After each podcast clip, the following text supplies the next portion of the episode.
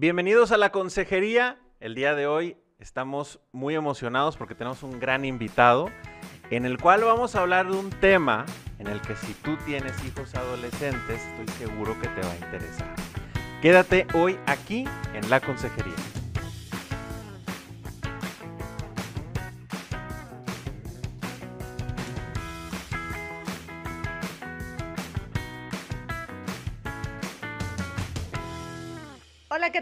Bienvenidos a la Consejería. Yo soy Carla García y junto con Indalecio Montemayor transmitimos este video podcast desde Monterrey, Nuevo León, México.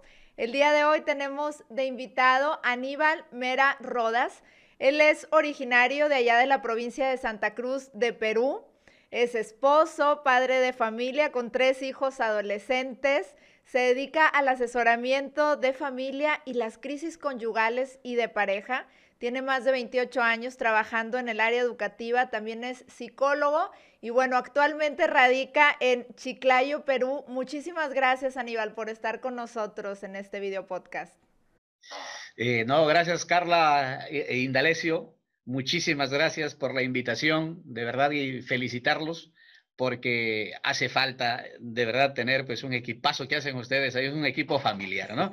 Dedicarse a esta tarea tan apasionante que es la educación y, los adolescentes, pues en una etapa muy bonita, creo yo que después del matrimonio y la familia, la educación es el aspecto más importante de un país. Gracias. Estamos honrados que estés con nosotros, Aníbal, para que la gente conozca un poquito, es que van a decir, oye, él que nos va a hablar un poquito de los adolescentes, en qué está metido y qué tanto está involucrado con, con, adolescentes. A nosotros ya no lo dijiste, pero vale la pena que tú le platiques un poquito a la gente también. Claro que sí. Bueno, pues eh, en primer lugar, yo tengo, les diré que soy profesor de carrera, ¿no? Soy profesor de matemática y religión eh, me dedico a la educación, por ende, eh, trabajo en, en, el mejor colegio que hay en el Perú, en la región norte, educación personalizada y, de, y diferenciada, que se llama el Colegio Algarrobos, ¿no? en Chiclayo. Y bueno, soy director de familia ahí, tengo 28 años trabajando con niños, adolescentes y con matrimonios y familias. Eh, efectivamente, luego, pues soy padre de familia de tres hijos, eh, tiene ya 19, 17 y 15 años, los tres adolescentes. Y, y, bueno, soy psicólogo, como lo he dicho, hice una para ayudar, a, para, para educar un poquito mejor eh, a mi familia empezando y a los chicos del colegio, pues he tenido que estudiar una maestría en asesoramiento educativo familiar, ¿no? Y, y gracias a ello, pues eh, tengo un conocimiento un poquito más eh, palpable y más cerca de, de, los adolescentes, de los niños y de las familias, porque estoy en eso en realidad. Excelente. Yo creo que ya con eso nos queda claro que le aunque nadie lo dominamos al 100%, pero estás mucho, muy involucrado en el tema y obviamente tienes toda una maestría al tener hijos en esas edades, que es todo un malabar. Es lo, es lo, que más te enseña. claro. Oye, oye, Aníbal, yo no sé si en México, Perú, pero no creo que haya mucha diferencia, porque al final de cuentas cuando, cuando se trabaja de cara a la parte educativa y estar eh, con las familias y, apoyarlos en la formación y en la educación de, sus hijos, pues es todo un arte, ¿no? El, el dar este acompañamiento, obviamente, eh, porque cada, cada ser humano es único, es irrepetible y entonces las crisis y cuestiones que pueda tener cada familia y hablando de, un, de una institución educativa que, bueno, pues te llegan los papás con muchísimos temas, ¿no? Cada, cada, cada quien con todas sus situaciones familiares, entonces supongo que debe ser igual de complicado que lo que pasa acá en México, ¿no? Sí, efectivamente, el, el hombre es el mismo en, en todo lugar, cambiante por las circunstancias, pero los problemas que aquejan son los mismos. ¿eh? Eh, los adolescentes pasan por las mismas circunstancias que hemos pasado. Lo que cambia es el ambiente, ¿no? El ambiente donde nos, desenvolvemos es, es, distinto un poco según la naturaleza donde estemos, ¿no? Por eso es que dice que nuestros hijos son nuestros y del ambiente.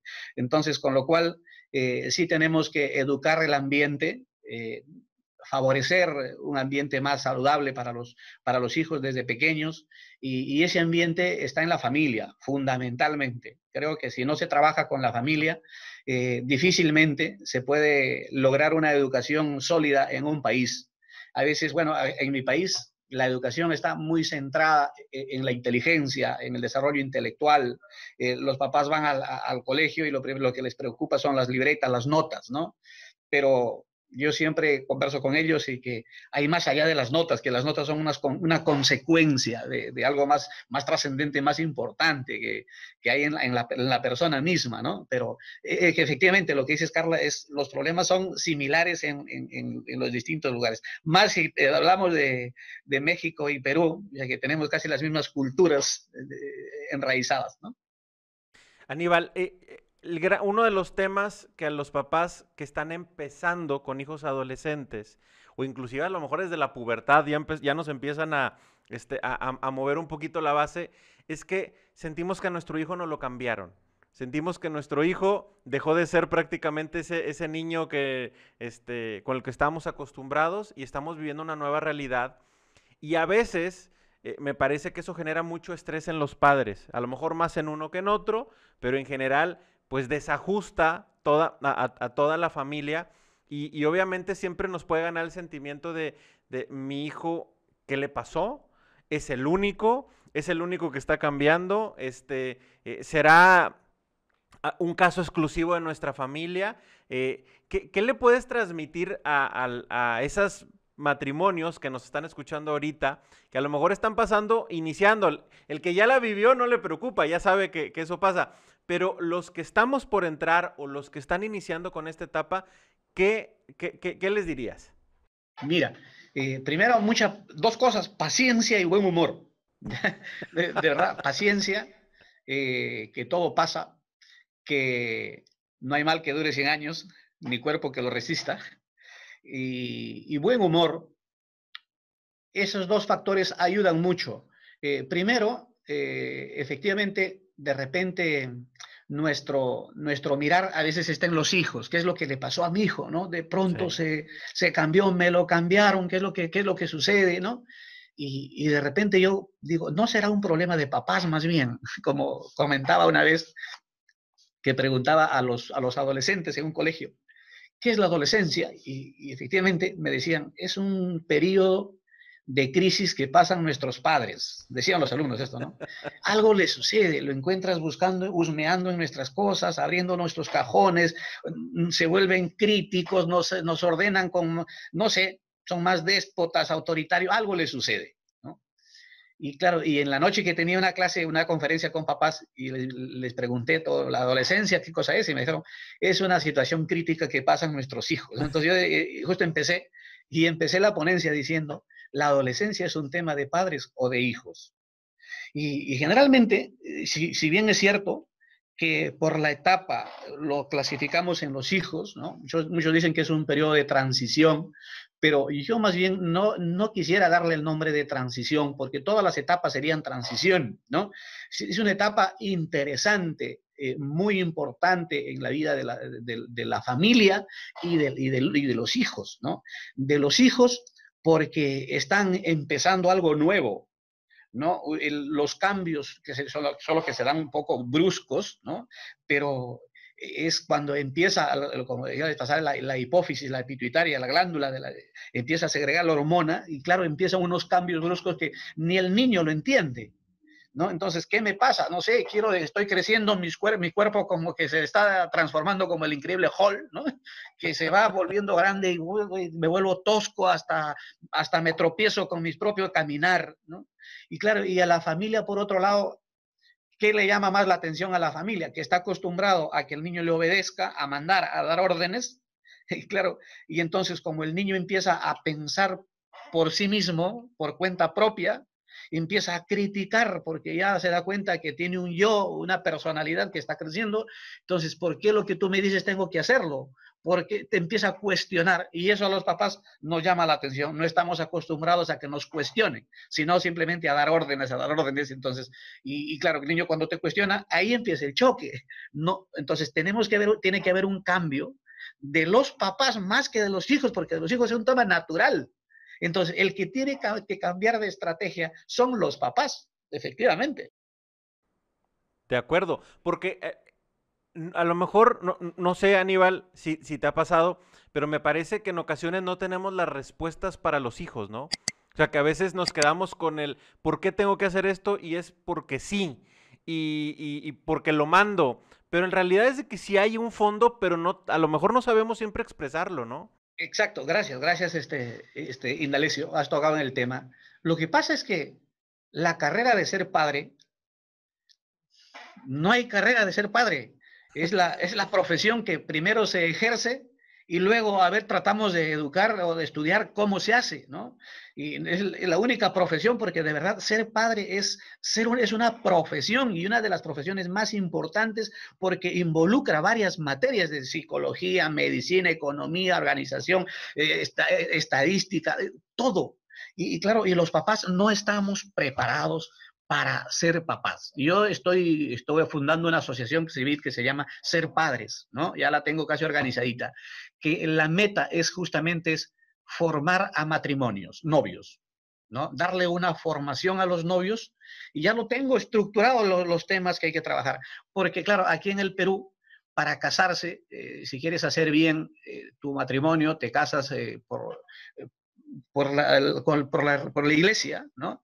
Y entonces recibes unas cuantas charlas, pero claro, esas charlas apuntan un poquito al sacramento, a lo que va a pasar, a lo que el testigo, a lo que la función, pero necesitan los, los jóvenes que se van a casar una orientación de la vida natural, de la vida humana, del matrimonio. Entonces, yo tengo un programa, y si quieres al final lo podemos compartir, porque ustedes hacen un gran trabajo ahí, ¿no? Entonces, este, que, se trata un poco de, que son varias sesiones, uno que empieza hasta conocer la psicología masculina y la femenina, cómo es cada uno, por qué cuando el hombre dice A, la mujer lo entiende B. O sea, o, cuando la, la, mujer te dice algo, uno es muy directo, entonces la mujer cuando no te quiere decir eso, en realidad lo que está intentando decirte es otra cosa. Eh, desde conocer eso, hasta tengo una sesión, por ejemplo, que es armar un, un eh, un presupuesto familiar. Los dos novios. A ver, y han pensado, han pensado cómo va a llevar la economía de su hogar. La verdad que no. Es que, claro, en el noviazgo se habla de todo, que no sé qué, están como embobados, estamos embobados, enamorados, uno piensa, pero no hemos pensado en que cómo se va a distribuir la economía. Y entonces tenemos que ver gastos que van a hacer. Y claro, uno desde la, desde la experiencia, a ver, gasto, aquí te falta tal, te falta esto, te falta el otro. Pues hagan unos gastos y luego suman cuánto ganan tanto. ¿Y cuánto vas a gastar? Tanto. ¿Y el resto de dónde va a salir? oye, no, ya, entonces vamos a vivir hasta mientras en la casa de mis padres o mis suegros. ¿Hasta mientras qué? Hasta mientras se mueran los suegros, porque terminas enquistado ahí. Y esa es otra realidad, la influencia de los suegros en la vida del matrimonio. Es un tema interesantísimo. Y, y luego, pues, y bueno, si es que les alcanza el dinero, sí. ¿Cómo van a distribuir si los dos trabajan? ¿Cómo van a distribuir su dinero? ¿Lo han conversado? O como dice mi mujer, mi plata es mi plata y tu plata también. Entonces, eh, ¿cómo lo distribuimos? Entonces, ¿está de acuerdo la esposa en dar 50-50 o hacen una sola? Y ahí, vienen alternativas de cómo manejar el presupuesto. Pero efectivamente, los novios tienen que saber qué les espera en la vida, en la vida cotidiana, ¿no? Y, efectivamente así los papás, a, a tu pregunta hoy, que los papás tenemos que formarnos. Y ahora hay muchos medios para llevar cursos pequeños, cursos medianos o maestrías. De repente aquí, por ejemplo, en Chiclayo ahí está la Universidad Católica Santo Toribio de Mogrovejo, la USAP, es este, del obispado, pues hay una maestría en familia, por ejemplo. Entonces yo voy a ir a algunos cursos de, cuando, cuando me invitan o algunos diplomados, pero y la gente necesita formarse como papá. Entonces, yo animo a los papás a que vean, pues ahí tienen en Family Link, tienen de verdad visto cursos cortos interesantes, ¿no? Que puede ayudarles a, tener las herramientas educativas, ¿no? Habilidades educativas que, que los papás nos faltan. Y los papás somos los primeros educadores de nuestros hijos.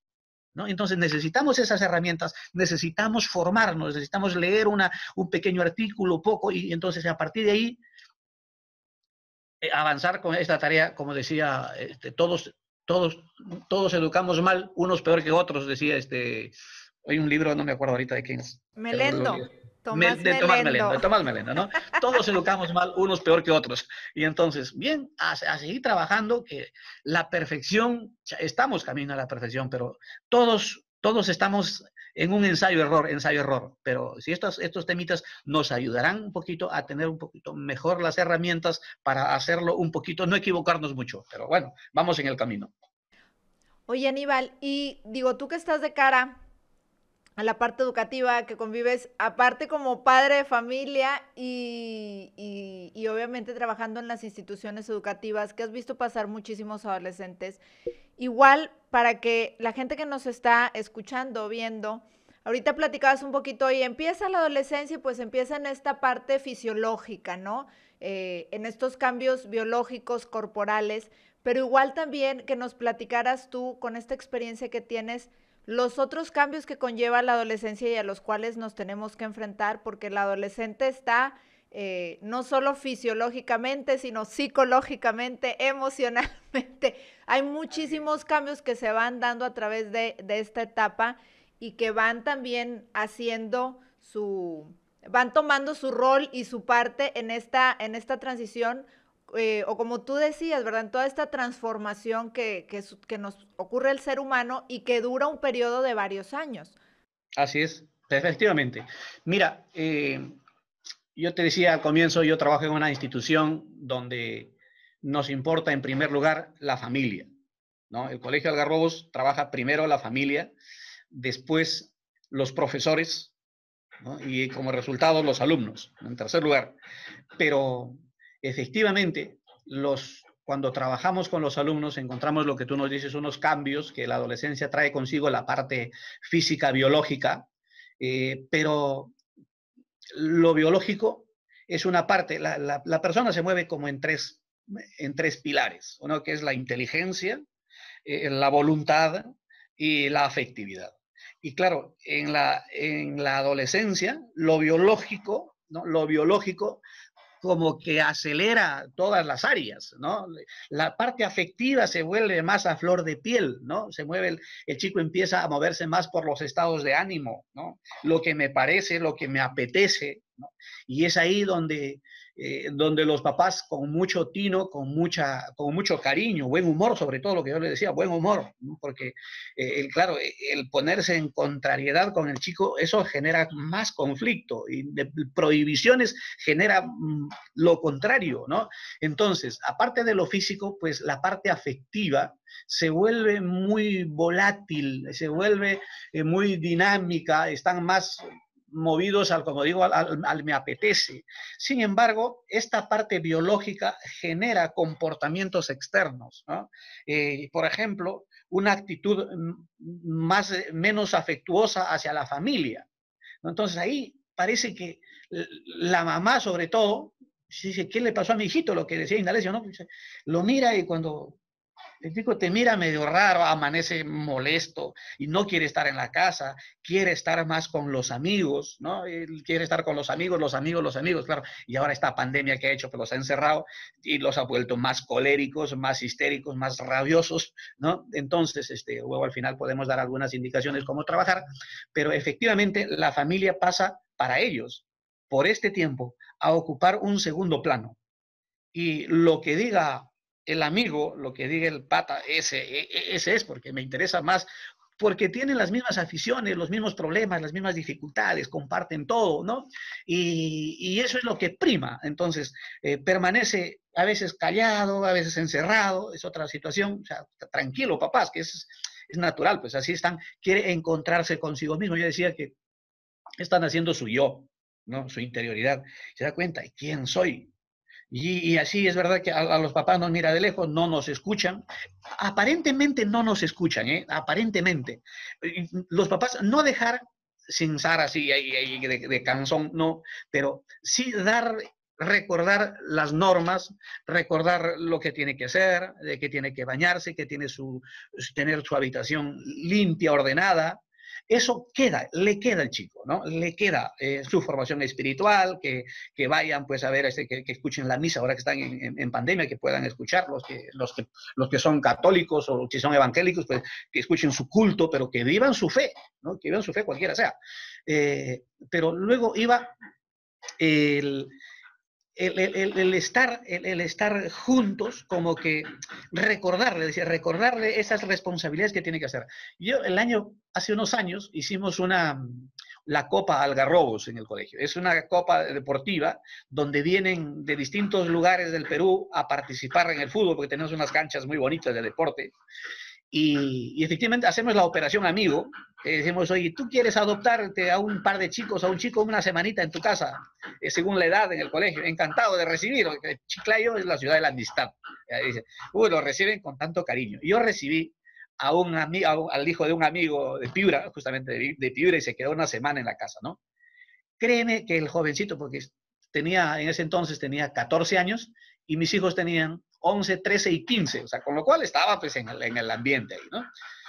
Una semana lo tuve al, jovencito este, créeme que se levantaba a las seis y media en punto de la mañana, hacía su cama, se bañaba, se cambiaba y estaba sentadito esperando el desayuno.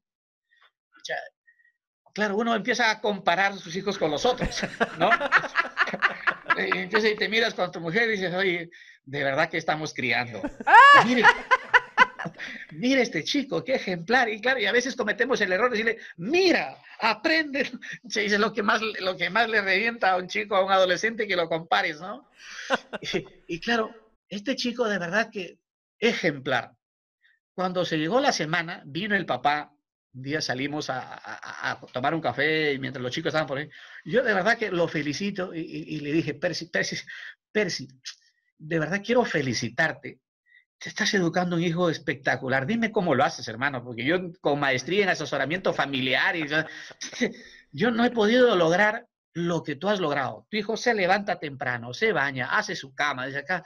Mientras yo le explicaba, él miraba a su mujer y se miraban y decía, ¿es él? me decía, Aníbal, ¿estás seguro? mira, Aníbal, es que en la casa yo tengo que estar, su mamá tiene que estar llamando, que él se ya tocó las alarmas, que levántate, que echale agua. No es así, mi hijo, no, es así.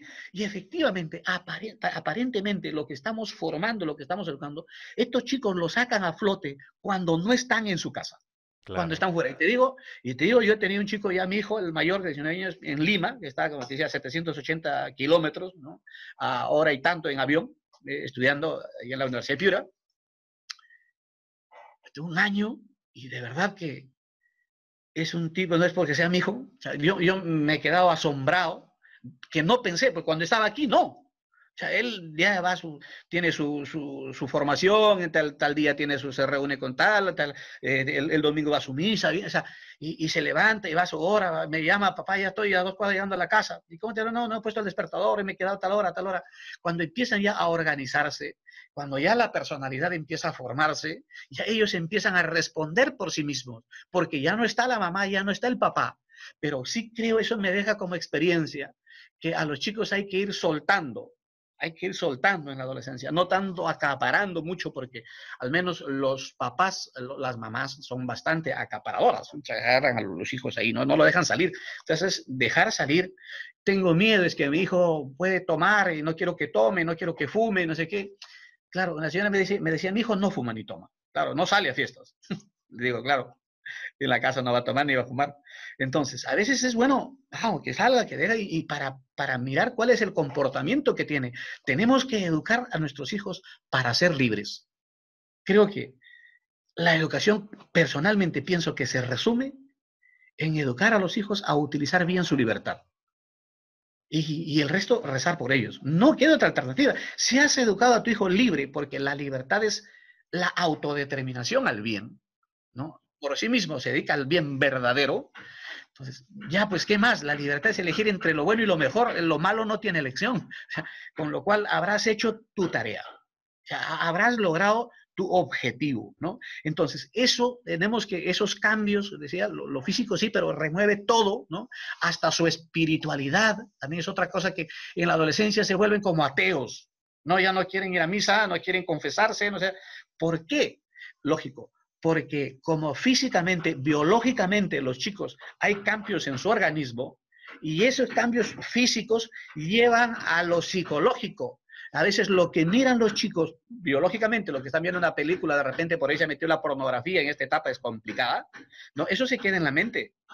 Y claro, y el chico al estar en la cama el otro día sin dormir y dando vueltas, ocioseando, la, la mente, la memoria, lo que la, la memoria de largo plazo lo trae a corto plazo lo que ha visto y la imaginación, que es la loca de la casa, empieza a, darle vuelta y entonces hay una como conexión biopsicológica, lo biológico empieza a actuar y claro, y, empiezan los chicos, los varoncitos de repente a tener una masturbación porque ya su cuerpo reaccionó y claro, como reaccionan, y piensan, ah, esto que me ha pasado, no sé qué es, a quién le digo, y están con un cargo de conciencia, entonces no, ya no voy a misa, no, ¿qué voy a decir? Ya no me confieso porque me acerco, porque me da vergüenza. Entonces, es toda una, toda una cadena, una visión antropológica del, del acontecimiento, y entonces, ¿qué, ¿cómo los padres tenemos que estar cerca para que en la adolescencia trabajar mucho el deporte, que hagan actividad física, aún estando en, eh, estando en confinamiento, se puede hacer mucha, mucho ejercicio en la casa, o también salir a correr pues, por los parques sin, sin tocarse con otras personas y con, manteniendo las, los protocolos responsables, pero hacer ejercicio, de manera que esto a los chicos les llena y no les está pues este, dando vuelta y vuelta en la casa, que tengan actividades, hay que darle encargos, que, que ordenen su cama, que, que se levanten temprano, que se bañen con agua fría, por ejemplo, o sea, eh, en mi casa, por ejemplo, yo digo esa experiencia porque nunca he tenido una terma, en pleno invierno y con agua fría se baña, o sea, y eso, ah, ya, entonces, eh, tiene cinco minutos para estar en el baño, vamos que te toca al otro, ¿no? Este, pero claro, a veces las familias cuando pueden tener las, la, la, situación económica, a veces también contribuye eso, porque eh, está en el baño, entonces yo voy al otro baño y el otro al otro baño, cada uno tiene su baño. Entonces se va pues el tiempo que quiere, pero cuando hay uno solo, vaya tienes que esperar turno, apúrate, ¿no? Entonces, esas, esas cosas, como digo, lo biológico sí influye en muchos aspectos. Le interesan más los amigos, tiene actitudes negativas hacia las personas, muchas veces hacia sí mismo, e, elude las responsabilidades, las órdenes que le dan. Ahí un poquito quiero tocar, perdona que, que, me largue, es pasar de la obediencia a la responsabilidad. ¿Cómo hacer esto? Eh, a veces tú le dices, tienes tu cama, tienes que hacer tu cama y vas, eres un desordenado, un irresponsable, mira cómo está tu cuarto. No es irresponsable, en todo caso desobediente. Entonces, ¿cómo se pasa de la obediencia a la responsabilidad? En la obediencia tú das la orden y él lo cumple. En la responsabilidad hay un compromiso asumido. Entonces, hay que hacer en la casa? Pues somos un equipo, hay que hacer esto, este otro, este otro, este otro. Yo me encargo, empezando por el papá, yo me voy a encargar de esto y de esto. ¿Tú de qué te encargas? ¿Y tú qué vas a hacer? Entonces, cada uno, bueno, ya, yo me voy a hacer esto, que con su mala voluntad dirá, ya, yo hago esto. Perfecto, pero ya hay un compromiso. Él se compromete a hacer cualquier cosa. Solo así, después de eso, puedo decir que es irresponsable porque hay un compromiso asumido. Pero si no hay compromiso, yo simplemente digo, te encargas de eso y lo haces, en todo caso es desobediencia, ¿no? Pero en la adolescencia hay que pasar de la obediencia a la responsabilidad. Y hablar de responsabilidades que asuman ellos, que se comprometan libremente, ¿no? Porque eh, la, responsabilidad me comprometo libremente a esto. Y luego tendrá que responder por lo que se ha comprometido, ¿no? Pero eso más o menos por allí. Y también eh, termino con el tema académico, también le falta motivación, porque como están metidos bastante, pues a veces entre más al, a vicios, a la, tecnología, están metidos un poco, la voluntad se tiende a debilitar. ¿no? La voluntad se tiende a debilitar. Claro, y como la voluntad se debilita, y la voluntad es el motor de la persona, entonces el estudio, aquello que cuesta esfuerzo, un poco no. Entonces, por lo tanto, hay que ir midiendo, darle encargos, como te decía, trabajar el tema de la voluntad más que la inteligencia. Aníbal, este, un tema preocupante para los papás es algo que tú mencionaste ahorita, que era el famoso entorno. Porque decimos, yo viví mi adolescencia y cada papá lo vive, la mamá, el papá y todos los familiares que tenemos han vivido la adolescencia, pero no en el mismo entorno. Y invariablemente siempre decimos que el próximo entorno es el peor. Siempre vienen cosas peores. No era, no era como en mis tiempos y siempre salen ese tipo de cosas y siempre viene lo peor. Este, ¿tú, tú, ¿Tú qué comentario tienes referente a esto? Sí, gracias, Indalecio, la pregunta. Eh, decía el, poeta, hacia nuestro parecer, cualquier tiempo pasado fue mejor, pero en realidad no es que sea mejor ni peor, simplemente son distintos tiempos. Distintos tiempos en los cuales uno tiene que ir adaptándose, ¿no? Adaptándose a las circunstancias, pero no es, el entorno se cambia desde dentro. ¿sí? El entorno hay que cambiar desde dentro. O cuando digo yo eh, en, el, en, el, matrimonio, perdón, que llevo al matrimonio, cuando digo, cuando trato de decir que ser feliz, la felicidad, si bien es cierto, la felicidad es algo que se vive dentro, pero la, para ser feliz hay que abrir las puertas hacia afuera, hacia afuera, pero y la vivencia es interior. Pero las circunstancias, efectivamente, el entorno es distinto simplemente. Podemos de repente en temas de, moralidad, como han ido cambiando muchas cosas, el relativismo ha ido haciendo presa de nuestros tiempos, quizá conviene prepararse de otra manera.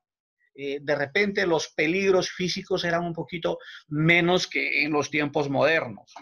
Si efectivamente en, mis tiempos los chicos salían, pues ya estaba por la casa llena de bosques, de árboles, de plantas por ahí, y lo más que tenías era una bicicleta, y la bicicleta le ponías un globo atrás en la llanta y sonaba, parecía motocicleta, y, salías y eh, no te pasaba nada. Entonces, ahora sí, pues tienes los carros, tienes los secuestros, tienes, pero eso es fruto de una mm, eh, formación deficiente de las familias en, a, nivel, a nivel educativo, porque se está formando, como decía ahora, los chicos, los alumnos, los alumnos, los alumnos, y no se trabaja en el seno de la familia, porque ahí hay que trabajar. Más bien, ahora las corrientes están atendientes a destruir la familia, y entonces eso sí diría lo que nos complica a futuro, pero pero pienso que los entornos eh, siempre serán distintos porque la sociedad va cambiando, pero lo que no cambia es el hombre. ¿no? El, hombre, por lo tanto, eh, siempre buscará la seguridad, siempre buscará ser feliz porque siempre tiene un fin último. Y, lo que sí, lo que te decía a esta hora es educar la libertad, ¿no? Educar la libertad. Eh, porque no puedo encerrar a mi hijo hasta los 21, hasta los 24 años en un, eh, en un ropero y que no salga. No, no, tiene que conocer el mundo, ¿no? Conocer, no digo ser del mundo, conocerlo, mirar cómo, cómo actúa y luego él cómo reacciona. Pero para eso pienso que lo importante es cómo mira a sus papás que afrontan las situaciones que se le presentan. Eh, el amor mutuo, la forma de llevar el matrimonio en la casa, creo yo que es la fortaleza, la columna vertebral de la educación de los hijos. Fíjate, no te hablo de contenidos, te estoy hablando del modo de ser, del modo de ser del adolescente, de los hijos. Ese ser lo, vamos haciendo eh, con la convivencia que tenemos los padres. Entonces, los papás somos unos modelos de, cómo serán nuestros hijos en el futuro. ¿Cómo formo a mi hijo para que sea papá? Te decía ahora al comenzar la, la, la, entrevista, la conversación. Efectivamente, con mi forma de ser, yo tengo el 50% asegurado de su felicidad de mi. Yo sé que mi hijo, cuando se case, si es que se casa, será atento, estará pendiente de la casa, estará que su esposa está trabajando, pues le llevará un vaso de agua o estará pendiente qué falta, qué necesitas, porque decía, la felicidad, este es el matrimonio, tiene como fin buscar la felicidad de mi pareja, no mía, de mi pareja. Y entonces él luchará por hacer feliz. 50% de su matrimonio ya tiene asegurado. Y como digo, el otro 50% depende de la desgraciada que se lo lleve mi hijo. Pucha, pero, pero también tenemos el, el criterio, formar el criterio para elegir, no sé, pero sí contribuye mucho en la formación de los papás, la formación de, los papás que damos a nuestros hijos. Por eso la ruptura, la ruptura conyugal trae muchas secuelas en los hijos. A veces los papás eh, solteros o las mamás solteras podemos contribuir, hacer mucho, limar, tratar de disminuir la, el, el, daño, la secuela. Sí se puede disminuir con ayuda profesional o algo, pero de que habrá secuelas, habrá secuelas. ¿no? Eh, costará educar más y mejor, costará, ¿no? Pero eh, no, no digo que se van a perder, pero sí no, va a costar más a la mamá, va a costar más al, al papá a quien, se, a quien se educa. Y él, sobre todo, lo que va llevando por dentro, ¿no? Eso es complicado. Yo te decía al comienzo, yo trabajo crisis de pareja y en las crisis, en los matrimonios, cuando voy conversando, eh, hay, dos, hay dos crisis, dos tipos, tipos de crisis le llamo, ¿no? Dos tipos de crisis. Unas que se ven venir por el transcurso del, del, tiempo del matrimonio y por las circunstancias, ya preveo que por ahí cuando nazca mi primer hijo va a haber una crisis, que mi mujer va a estar dedicada a él, ya ni va a hacer caso, no sé qué. Cuando el hijo es adolescente, en la adolescencia es un problema para los papás, porque los papás, muchos papás se bronquean, se pelean en la adolescencia por la educación del, del adolescente, o porque uno es más contendiente con el otro, el otro es más, más exigente. También, ¿no? Hay crisis en distintas etapas esas se pueden prever, se pueden educar, me puedo yo preparar. Pero hay otras crisis que son aquellas crisis personales que traen cada uno de nosotros. Unos vacíos, unos vacíos existenciales, unos problemas de infancia traídos. Eh, claro, y, eso eh, y trae como consecuencia un modo de ser, y como se ha casado con la otra persona, y entonces también tiene un modo de ser distinto, y la solución no está en la separación porque el problema no es de la relación, el problema es de la persona.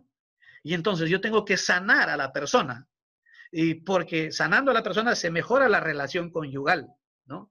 Y, claro, porque la separación no es el problema, no es la solución, porque me separo, ya parece que estoy mejor, me uno a la otra nuevamente y me voy con mi problema de nuevo, con mi, con mi contagio. Mientras no me sane, iré con la misma situación y tendré el mismo problema.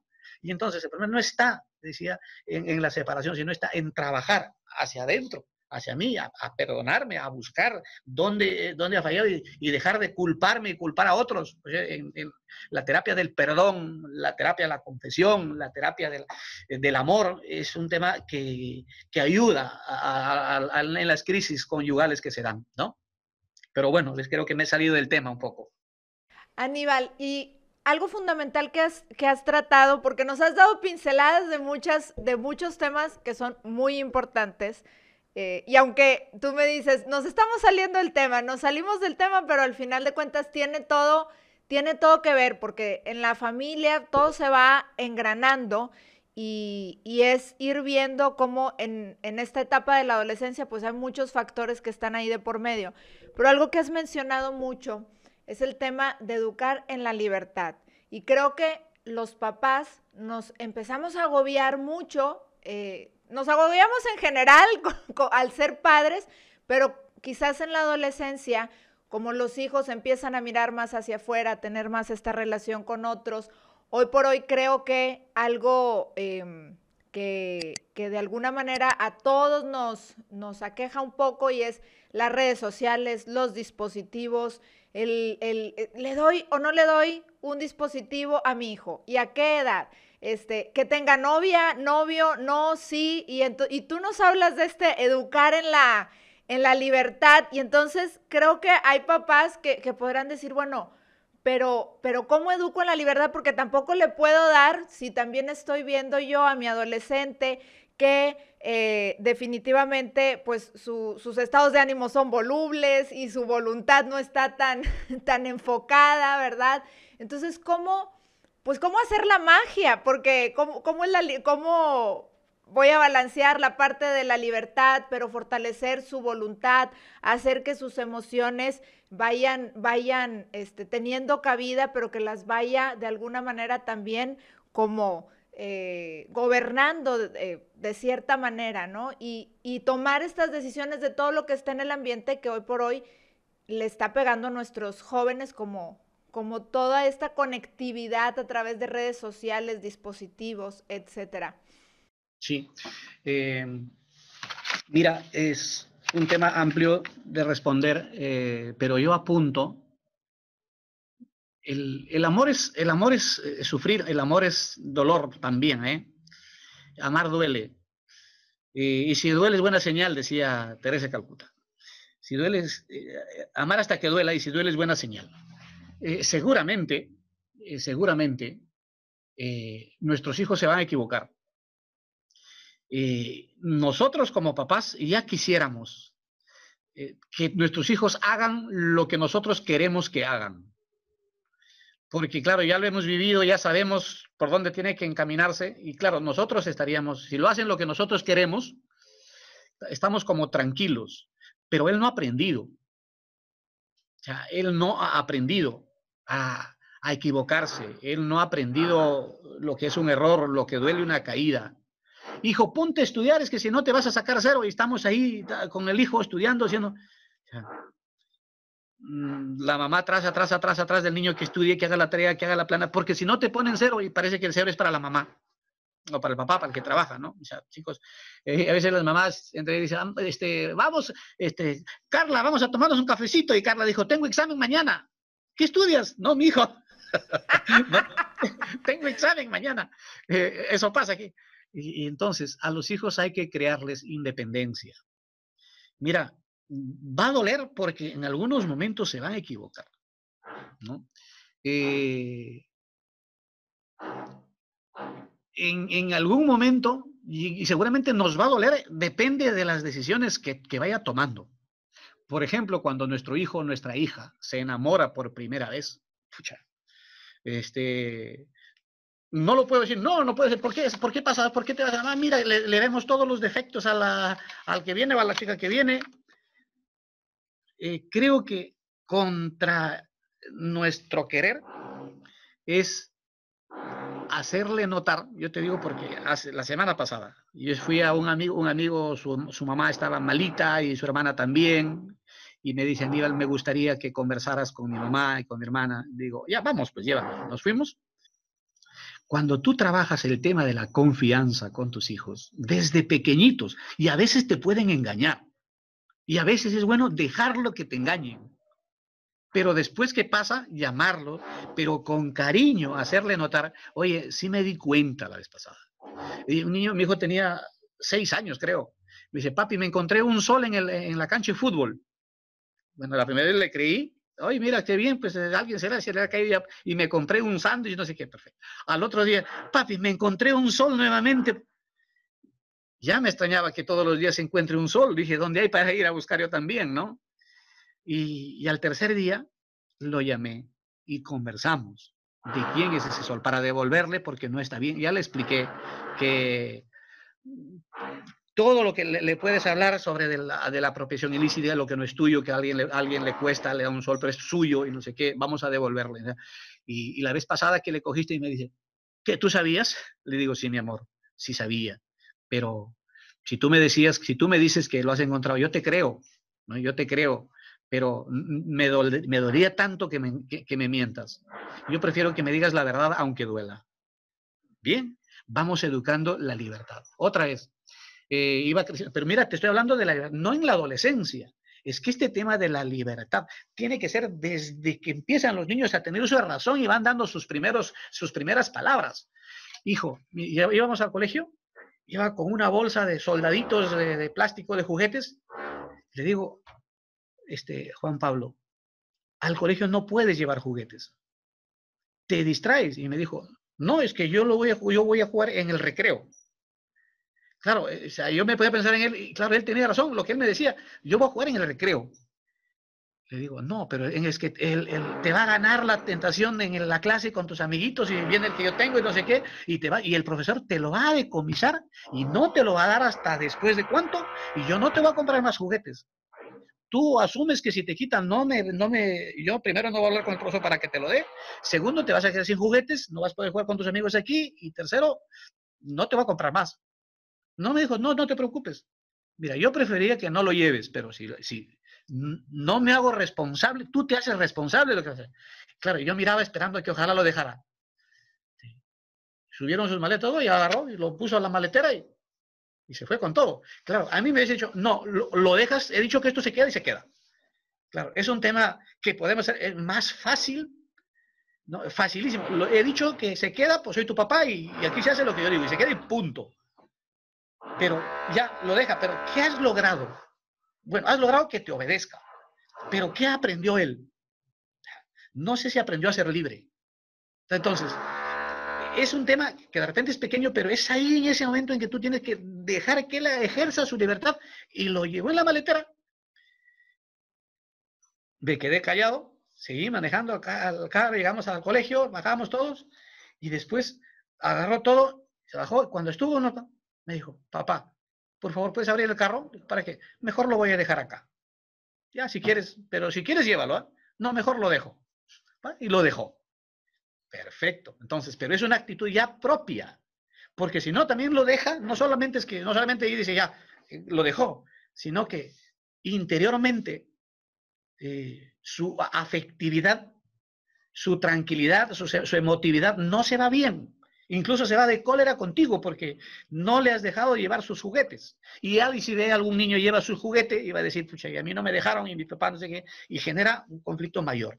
¿no? Entonces es mejor que ejerza. Y si lo saca, y que se lo lleve. Pero ya ejerció en su libertad y se dará cuenta si le quitamos o lo sacó en qué momento. Luego de repente conversarás como lo hizo, donde fue, pero ya él tiene que ver qué responsabilidad trae consigo. Y eso duele, efectivamente duele. Ahorita te hablo un problema chiquito, Aníbal, e, este tema originalmente era, eh, íbamos a hablar de los adolescentes, pero nos diste un gran giro para, este, para comprometernos los papás, no ni siquiera los que, solamente los que están en adolescencia, sino desde que están chicos nuestros hijos o inclusive parejas que aún eh, que están en planes de casarse, que tengan ese reto de quererse formar más. Me parece que eso nos has dejado ese mensaje muy claro.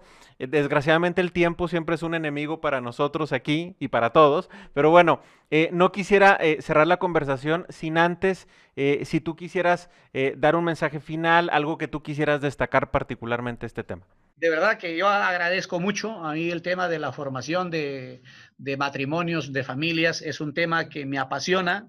Eh, trabajo con adolescentes, con novios, con enamorados, eh, en formación, porque es allí donde hay que enfatizar, y, con papás. Y entonces, eh, querer educar, querer empezar a educar en la adolescencia es un error, aunque nunca es tarde para empezar, pero se hace mejor cuando se empieza desde el vientre de la madre, cuando como te comentaba, ¿no?